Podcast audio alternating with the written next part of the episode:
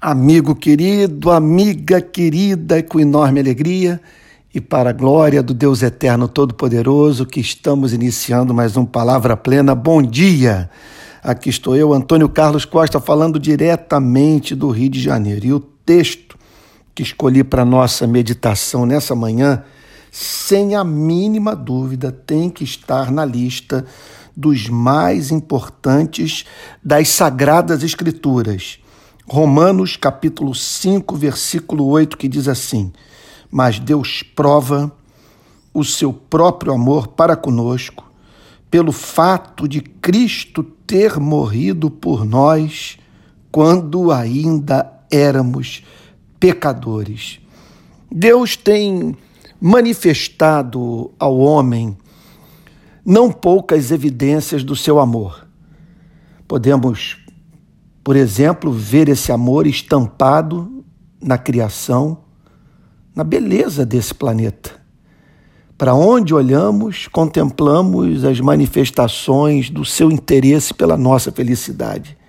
Também vemos o seu amor manifestado nas suas palavras, no que ele moveu profetas e apóstolos a declararem, a fim de que o homem tivesse selado em seu coração o amor do Criador pela criatura.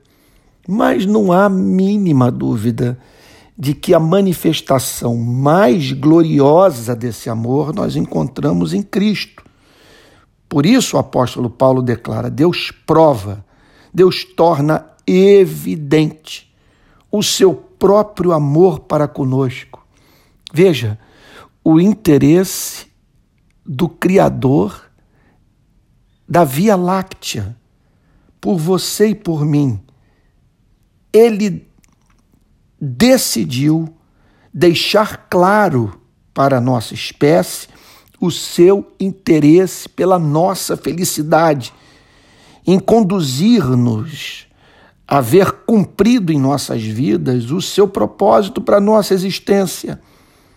Deus, portanto, ao nos ver nesse mundo de tantas ameaças à nossa felicidade, sendo nós seres tão frágeis como somos, decretou manifestar de modo múltiplo o seu amor pela nossa vida. Agora veja só, porque sem esse amor, o estado de desassossego do espírito humano não tem cura.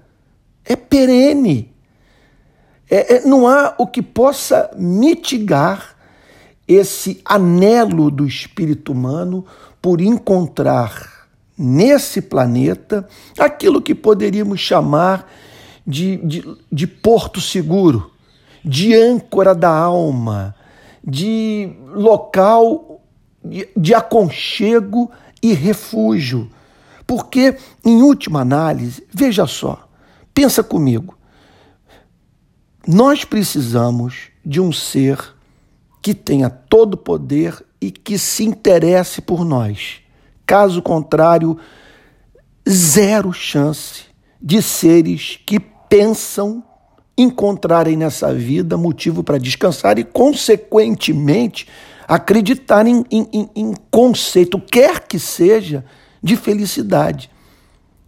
Porque, primeiro, nós precisamos de um poder que seja superior a tudo o que se levanta contra a nossa vida, que ameaça a nossa paz, a nossa alegria, a nossa felicidade. Agora, esse poder tem que ser usado a nosso favor.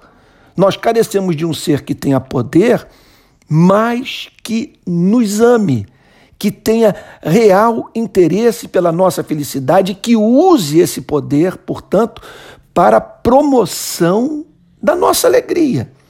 Eu ontem mencionei o episódio lá do Complexo do Alemão, da menina Ágata, que quando levou um tiro gritou pela mãe.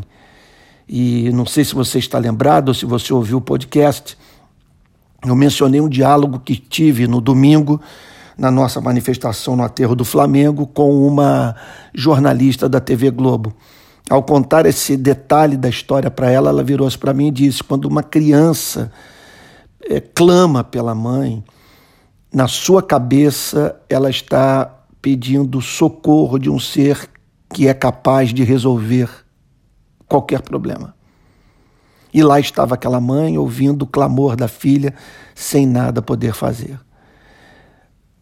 Na nossa relação com esse Deus revelado por Cristo, o nosso clamor é ouvido por um ser que não apenas nos ama, mas que pode, pelo seu poder, realizar na sua e na minha vida os intentos do seu amor.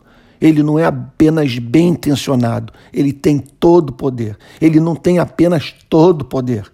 Ele não é o, o, o, o demônio nosso que está nos céus. Ele é Deus, Pai infinito em benevolência e graça e que usa desse poder para cuidar da sua e da minha vida. Mas Deus prova o seu próprio amor para conosco. Então, esse Deus cela esse amor no seu e no meu coração. Agora, como? Veja só. Manifestando esse amor no céu azul, na noite enluarada, na laranja lima que chupamos, no beijo que damos na pessoa que amamos, no, no, no, ato de abraçar um filho querido quando nós voltamos do trabalho. A vida está tomada de, de bilhetes que Deus deixou na ordem criada, é, é, que, chamando a nossa atenção para o seu amor. Mas nada é maior do que o fato de Cristo ter morrido por nós quando ainda éramos pecadores. Em primeiro lugar, pense no objeto do amor, um ser que não é digno desse mesmo amor. Agora, em segundo lugar, pense na grandeza da dádiva. Não há como mensurá-la. Ele nos deu o que de mais precioso poderia nos conceder: o seu amado Filho. Aí está a prova cabal, aquela que silencia toda a voz de dúvida, de desespero, aquela que faz com que, nas horas em que nos deparamos com os absurdos da vida, ou que nos vemos face a face com o caos, quando o que nós planejávamos muda de rumo, quando se estabelece na nossa vida aquilo que julgamos irreconciliável com a nossa teologia. O último argumento que temos a apresentar a voz do desespero é esse.